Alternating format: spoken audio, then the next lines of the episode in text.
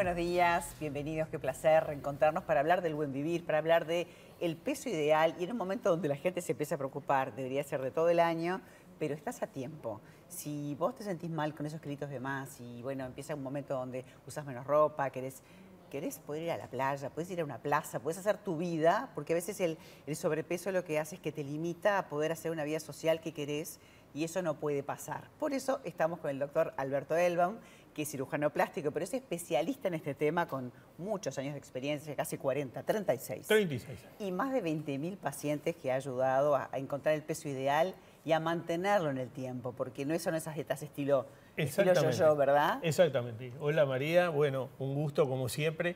Lo, lo bueno que tiene a partir de, de, estos 36 años que estamos trabajando es que tenemos mucha experiencia claro. que nos cuentan nuestros propios pacientes, o sea, Hoy podemos hablar de futuro, con los pacientes nuevos que se acercan a nuestra clínica, le contamos futuro, qué es lo que pasa cuando hacen esto, cuando dejan de hacer esto otro, y realmente la gente cuando participa de nuestros grupos, tanto online como presenciales, se encuentran con personas que han venido en alguna oportunidad, que han vuelto, hay gente que está siguiendo, hay gente que se tomó cinco o seis años de vacaciones y volvió. Y hoy tenemos a Fede, que es un amigo de nuestra clínica, que es psicólogo, está trabajando con nosotros en la clínica. Fede, Fede está de los dolores del mostrador y me encanta que haya venido porque Fede vino a tu clínica para bajar de peso. Exactamente. Eh, se fue, volvió, nos va a contar la historia, pero ahora es parte del equipo, o sea que puede hablar contigo como psicólogo, pero como paciente. ¿Cómo estás? Bienvenido. Bien, muchas Federico gracias. Melo, vamos a Buen presentarte. Fede para el doctor, pero puede, ser Fede para cualquiera, para el que nos está mirando también. Sí. Bueno, bienvenido. Bueno, muchas gracias. Eh, gracias Alberto también por la invitación. Y en realidad contar un poquito mi experiencia para ayudar a otros. Eh, ¿Cuántos kilos perdiste? 21. Buenísimo. 21. Y gané mucho más de lo que perdí, más allá de los kilos. Eh, gané un montón de cosas. Sí, en este sentido, uno viene a, a la clínica a bajar, a sacarse los kilos de más, eso como primera cosa. Después vas viendo que va un poquito más allá de los kilos y no es tan fácil como uno cree decir bajo 5, 10 o 20 kilos. No, y aparte saber que el sobrepeso, la obesidad es una patología, es una enfermedad. Ya no es eh, algo estético que te molesta. Exacto. Te sentís mucho mejor y el doctor, que además también eso es muy importante, que él sea médico, que le pueda dar los valores, que te pueda guiar y que te pueda hacer ese cambio ¿no? de la epigenética, Ujú. que también lo trabaja con ustedes. ¿no? Exacto. Eh, los kilos de más son la punta de iceberg de esta enfermedad.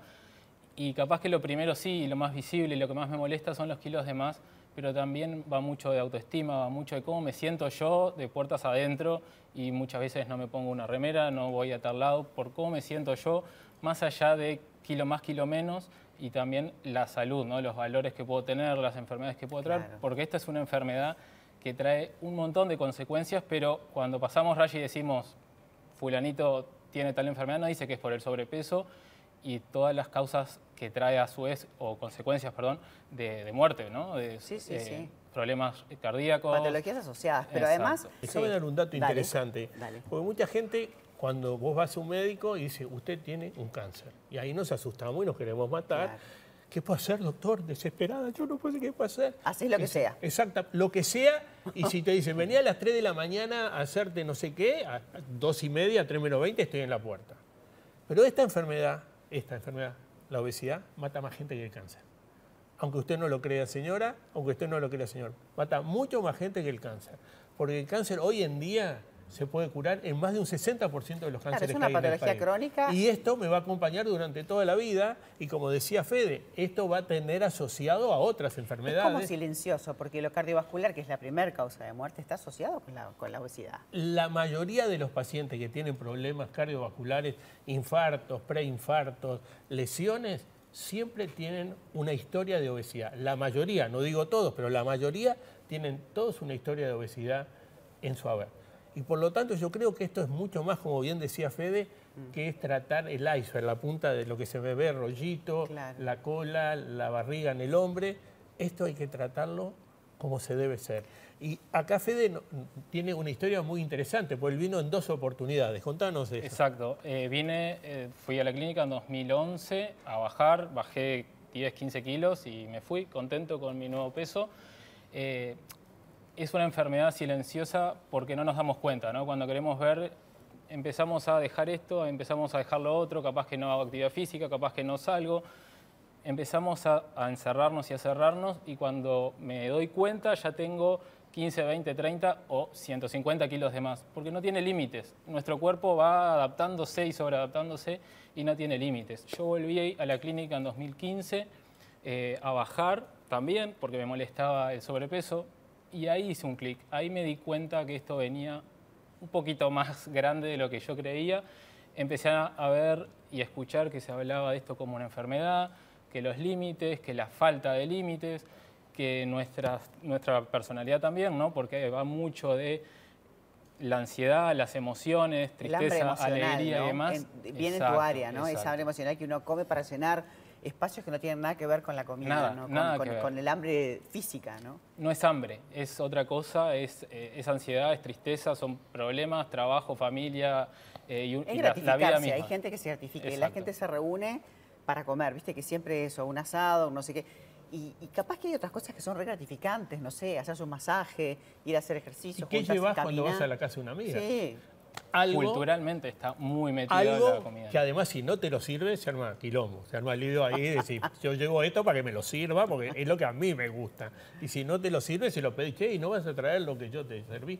Bueno, eso es, como bien decís, eso es bien cultural y hoy en día es lo que se estila. Además, si no llevas nada, pero mira, Pero se puede trabajar con eso, porque a veces gente dice, oh, estoy haciendo dieta, entonces no tengo que ver a nadie, me tengo que escuchar. No, yo ahí, Claudia, quería decir algo, ¿no? Porque muchas veces eh, los obesos, los gordos, somos de o blanco o negro y no transitamos los grises. Eso es algo que trabajamos, que también estoy coordinando grupos en la clínica. Eso es algo que trabajamos mucho en la clínica porque es transitar los grises. O me como todo o hago la dieta que sea al pie de la letra que me va a durar un día, porque es imposible poder cumplir, no somos máquinas, y es imposible poder llevarlo a cabo. Y muchas prohibiciones, muchos no, que viste que como que lo sostenés un tiempo. Y después, si no, si no cerraste con eso, a, la primera situación como que caes, ¿no? Pero lo interesante de esto es que nos cuentes cuando volviste. ¿Qué, ¿Qué clic hiciste? ¿Cómo hiciste vos?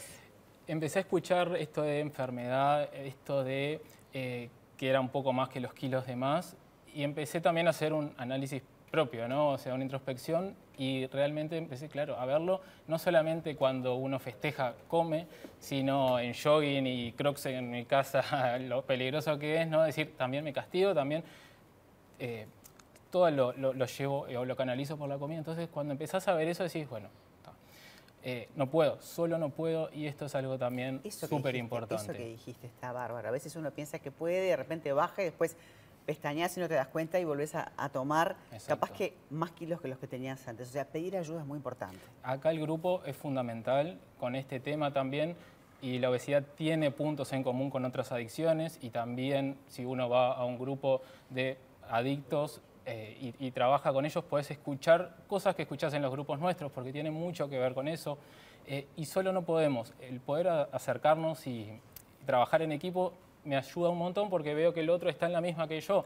Ah, pará, no me pasa que me puede el paquete de y no puedo parar de comer. No, no soy un bicho raro. Y aparte es un grupo multidisciplinario que eso es bien importante, que contás con el doctor, pero contás con el psicólogo, contás con el nutricionista, contás con el profe de educación física. Tienes que dormir bien, no solamente hay que comer bien, también hay que descansar bien. Es, todo un combo y eso además te va a alargar la vida, más allá de lo estético. Exactamente. Y acá Fede dijo algo muy interesante se adelgaza en grupo y se engorda en soledad. Es un tip que siempre lo digo yo. O sea, las personas que participan del grupo hablan el mismo idioma, se comprometen, se comprometen con los compañeros. Está el chat donde mandan las fotos de que están moviéndose o mandan el SOS y hay alguien que les está contestando. Lo más importante entender que siempre digo lo mismo, no importa todas las dietas que hiciste, esto no es una dieta. Acá estamos trabajando en un camino al mejoramiento de la calidad de vida de la gente. Creo que eso es lo más importante que tiene que entender la gente. Acá no estamos hablando de que la dieta es buena, la dieta es mala. Acá lo que le estamos enseñando es que la persona pueda de alguna manera empezar a comer de una manera distinta. Y que el final de este proceso es cuando la persona logra tener ese peso que quiso tener, que lo pueda mantener, porque bajar de peso para un gordo es, fácil, porque ya ha hecho miles de dietas y bajó y subió, sino trabajar en la segunda parte, que es el mantener el peso. ¿Y cómo se mantiene el peso? Escuche bien esta porque no lo va a poder creer. Va a poder comer de todo. La recomendación es que, bueno, que pidas una entrevista, que lo hagas online, que lo hagas presencial. O sea, Exactamente. Que acá no hay recetas mágicas Bien. ni tocados con la varita, ¿no? Todos podemos, todo se puede, hay que trabajar. Que por ahí a veces no estamos dispuestos a pagar el precio y no lo de lo económico, sino de actitudinal, de, bueno, me hago un lugarcito para pero entrenar, después, me qué hago un lugarcito. gratificación. Exacto. Qué gratificación. Fede, te dudas. felicito. Muchas gracias. Me encanta que seas parte del equipo, así que ya conoces al psicólogo. Ahora lo que tenés que hacer es quererte y darte la oportunidad. Muchas gracias a Muchas gracias a ustedes. Con esto nos vamos hasta mañana y bueno, volvemos tempranito con más buen vivir. Chao.